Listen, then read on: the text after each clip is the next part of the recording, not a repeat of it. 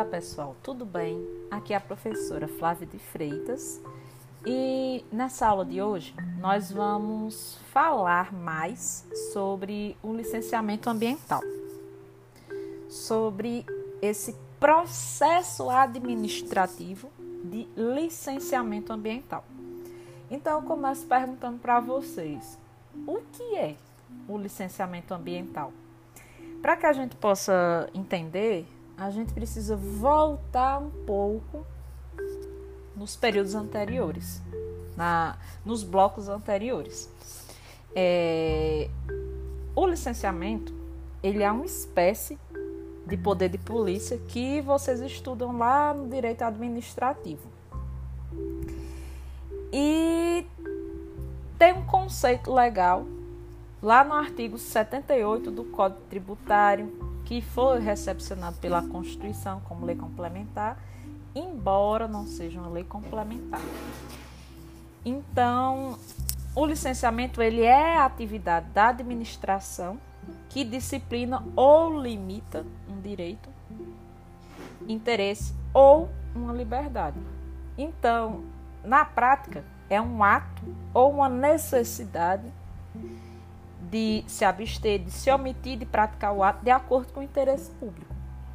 Então, sempre que precisar de uma definição de poder de polícia, vocês lembram do artigo 78 lá do Código Tributário Nacional, com todas as características que vocês já conhecem: discricionariedade, autoexecutoriedade, é,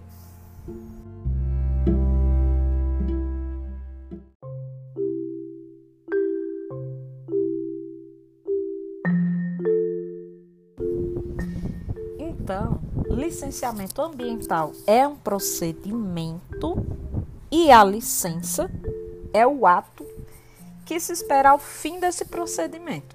Então, a gente tem licenciamento, procedimento, licença, ato administrativo e é materialização do poder de polícia. É, vocês precisam lembrar que, por ser poder de polícia, ele tem que ser feito pelo poder executivo. Não pode se submeter ao legislativo ou até mesmo à Constituição estadual. Então, por exemplo, na ADIM 1086, 1505, a aprovação de EIA, RIMA ou aprovação do licenciamento ou uma dispensa de EIA, RIMA é uma hipótese que exija ato do poder executivo, não do poder legislativo.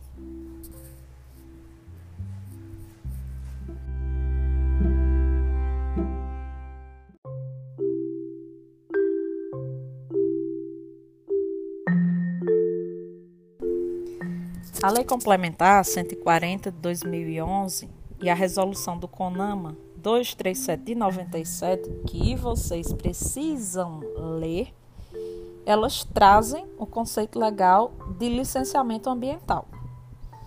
Então, lá na, na lei complementar, no artigo 2, quando vocês forem consultar, vai dizer que o licenciamento ambiental é procedimento administrativo destinado a licenciar atividades ou empreendimentos utilizadores de recursos ambientais efetiva ou potencialmente poluidores ou capazes, sob qualquer forma, de causar degradação ambiental.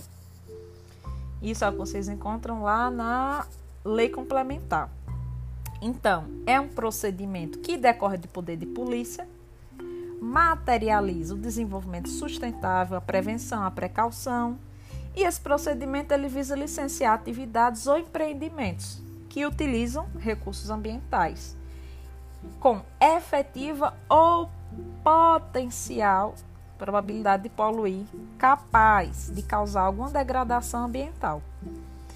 E se, professor, essa degradação ela for significativa, aí lá no artigo 225, parágrafo 1 inciso 4 da Constituição, vai trazer que se houver potencialidade de causar uma degradação significativa, se exige um estudo de impacto ambiental, que aqui a gente fala no EIA, e esse estudo ele vai dar publicidade. Então, o EIA, o estudo de impacto ambiental, ele sempre é acompanhado do RIMA. Por quê? Porque o RIMA ele é um esquematizaço, ele é uma revisão do EIA. Então, o EIA ele é o estudo robusto, estudo aprofundado, estudo completo que permite a informação em audiência pública que essas audiências públicas elas podem ser requeridas por órgão ambiental competente, pelo Ministério Público, por 50 ou mais cidadãos. E essas audiências públicas, elas demandam uma compreensão da informação. Então, nesse caso, o RIMA, ele vai ser algo simplificado. Ele vai ser um EIA simplificado para dar essa publicidade. Por quê? O EIA, o estudo, ele tem que ter publicidade. Ele não pode ser algo sigiloso. Então, daí a necessidade do RIMA. É, a resolução do CONAMA 237 de 97, ela é uma resolução importante que vocês precisam, vale a leitura. Por quê? Porque cai em prova e ela vai trazer essa mesma linha, que licenciamento ou procedimento para instalar obra ou atividade que possa causar degradação, é, enquanto que a licença é um ato, se houver as condições, vai se dar a licença ambiental, que é diferente da licença de direito administrativo. Como assim, professora? Não entendi nada. Vamos lá, artigo 3 da resolução do CONAMA. A licença ambiental para empreendimento e atividade considerada efetiva ou potencialmente causadora de significativa degradação do meio dependerá de prévio estudo de impacto ambiental e respectivo relatório de impacto. Ou seja, ela vai trazer que essa, essa licença ambiental para esse tipo de atividade necessita, é primordial, o EIA e o RIMA. Então, só vai confirmar o que já foi falado. É, então, licença de direito ambiental é diferente da licença de direito administrativo. E quando é que vai ter, afinal, o EIA ou RIMA? A resolução do CONAMA 1 de 86, ela traz hipóteses. Por exemplo, estrada com mais de duas faixas de rolamento, ferrovia, porto. Ela fala que nesse caso vai ter eia rima. Então, nesse caso já vai ter eia rima. Que tem que ter. Só que ela fala tais como, ou seja, o rol ele não é taxativo, ele é exemplificativo. O que estiver na resolução do CONAMA 1 de 86 tem que ter eia rima. Ou seja, é uma presunção absoluta de que vai causar ou potencialmente causar uma degradação significativa. Aconselho vocês a verificarem a resolução do CONAMA 1 de 86, que ela vai trazer é, esse rol de hipóteses onde é necessário EI ou RIMA. É, o que não estiver é, exposto na resolução, órgão ambiental competente que vai decidir se vai ter ou não EI ou RIMA. Porque esse rol ele é meramente exemplificativo. Agora vamos ver um pouquinho de jurisprudência. Tem uma jurisprudência do STF que é importante destacar, que é ADI 1086 que ela traz o seguinte: lei não pode dispensar eia se presentes requisitos constitucionais. Então tem um destaque. A norma impugnada ao dispensar a elaboração de estudo prévio de impacto ambiental, no caso de áreas de florestamento ou reflorestamento, para fins empresariais, cria exceção incompatível com o disposto lá no artigo 225 da Constituição Federal. Então, licenciamento, poder de polícia. Poder de polícia é atribuição do executivo. Então, estabelece políticas públicas e o exercício do poder de polícia. Então, o que isso quer dizer? Que lei não pode dispensar o estudo de impacto ambiental se estão presentes os requisitos constitucionais. Nem o poder legislativo ele pode dizer a última palavra. Ou seja, ele não pode aprovar um procedimento de licenciamento. Por quê? Porque é inconstitucional.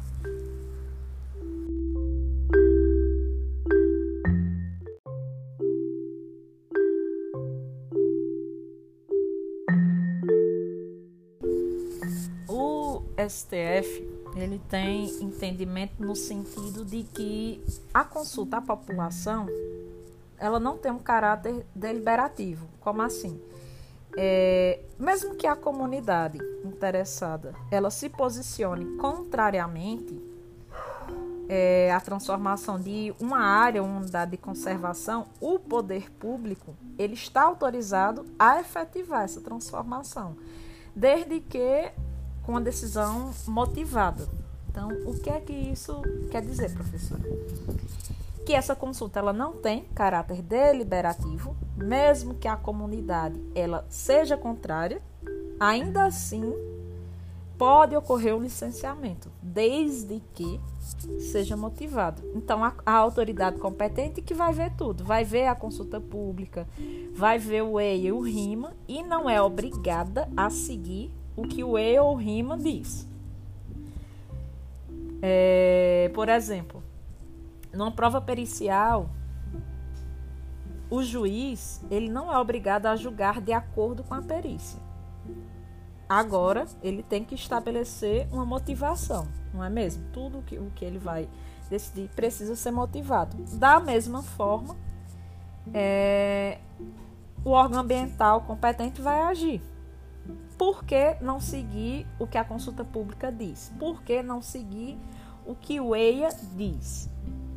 essa resposta é justamente a motivação. Ele vai trazer todos os elementos probatórios juntados nos autos desse processo administrativo para justificar o porquê não seguir o que o estudo diz. Ou seja, a licença ambiental ela não é licença de direito administrativo, que no caso da licença de direito administrativo ela é irrevogável. O órgão ambiental competente, mediante uma decisão motivada, ele vai poder modificar é, o que as condicionantes trazem. Então, vai ter um empreendimento sujeito a rima. E ele tem uma, uma potencialidade de causar uma degradação significativa. Então, se for, digamos que foi dada a licença, e nós teremos o que? Medidas mitigadoras, medidas compensatórias, medidas de controle sobre aquela atividade que tem potencialidade de degradação.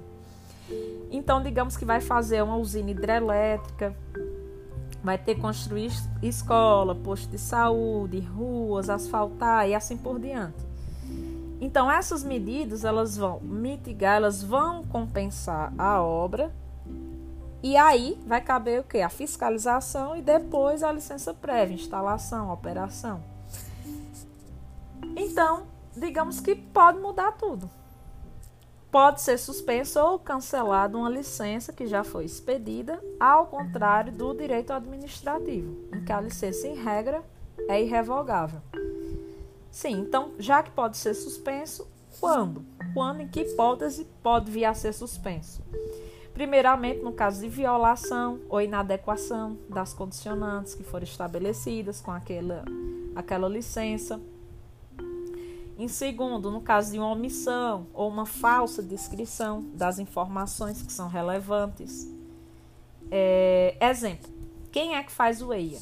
Uma equipe técnica multidisciplinar, que ela é contratada pelo próprio empreendedor, então fica sujeita à veracidade da informação.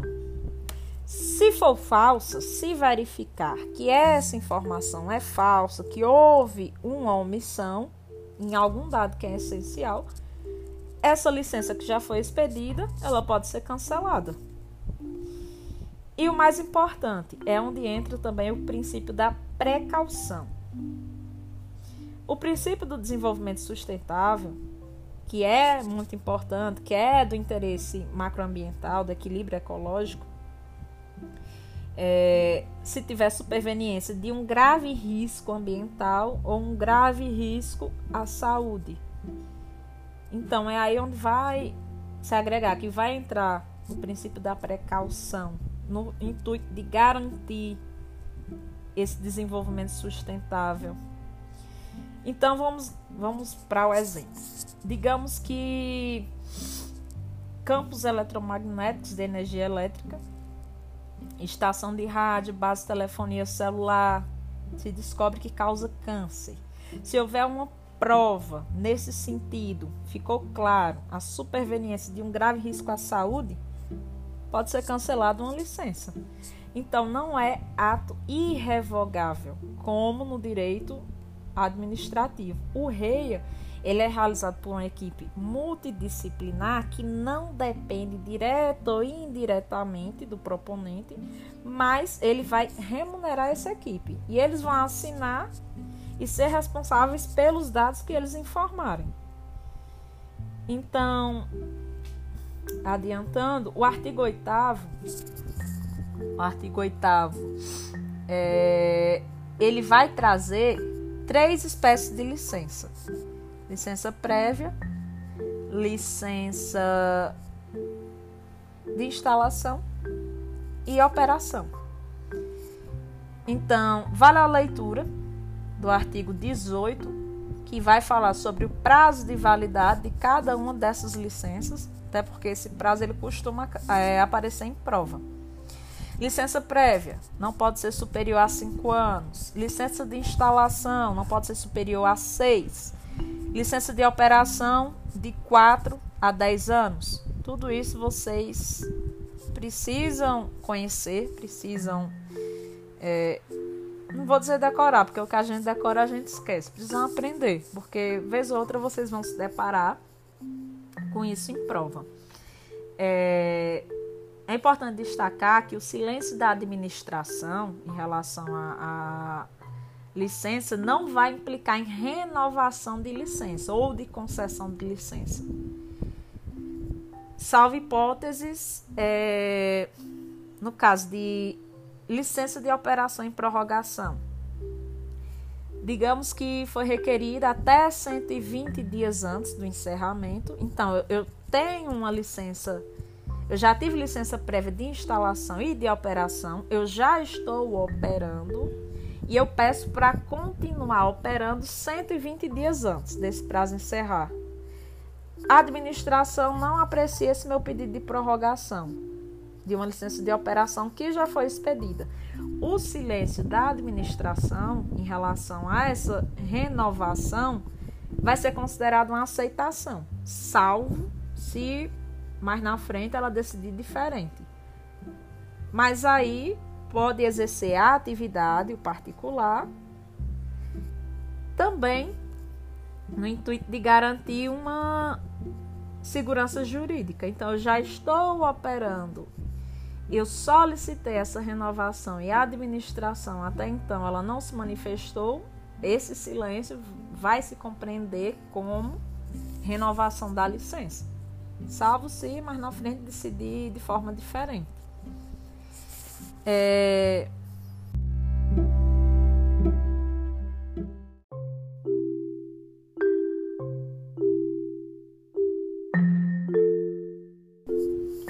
Outra coisa que é importante destacar é que tudo que for concluído no estudo de impacto ambiental, no EIA, não vai vincular aquele órgão ambiental competente, não vai vincular no sentido de trazer uma, uma obrigatoriedade em relação a, a esse estudo. Por quê? Porque existe uma incerteza técnica na durabilidade de cada ecossistema. Então a gente está falando de uma ciência é, que ela não é exata ela vai trazer uma análise de riscos, de bônus, de ônus, vai trazer probabilidade. Então, quem é que vai fazer, que vai trazer esse equilíbrio? Vai trazer assim o meu termo, o órgão ambiental competente. assim como a licença do direito ambiental, ela é diferente de direito administrativo em relação à discricionariedade, é, aquela, autoria, é, aquela autoridade ela vai ter uma maior legitimidade para tomar decisão. Também não vai ter essa vinculação parecida com a vinculação à prova pericial no juízo.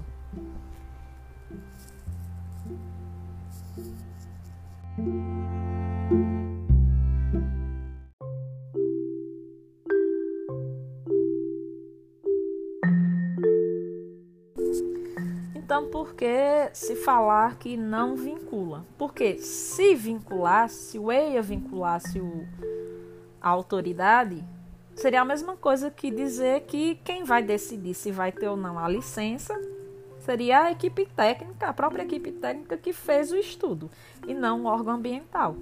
Então, a última palavra é do órgão ambiental, que ele é que vai ter essa autoridade. É...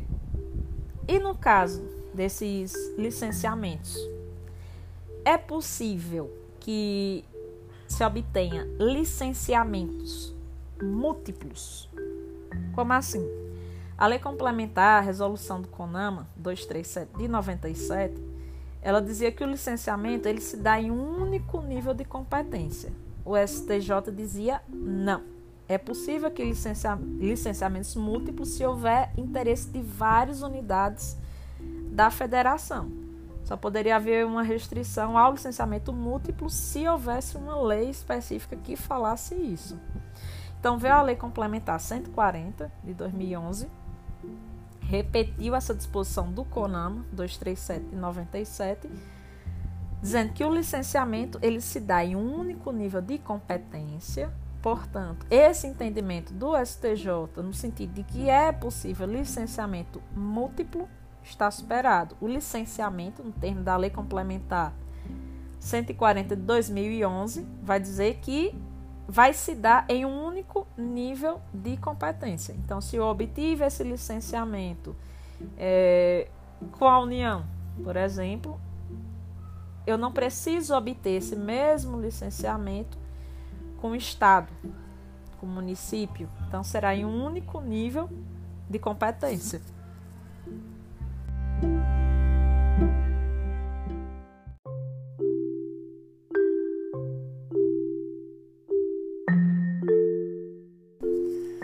Então, pessoal, o que eu tenho para falar sobre licenciamento é isso. E peço que vocês leiam os artigos indicados, resoluções do CONAMA, porque é essencial. Na verdade, é indispensável para que vocês fixem de vez a temática do licenciamento ambiental. Então, desejo bons estudos e um forte abraço.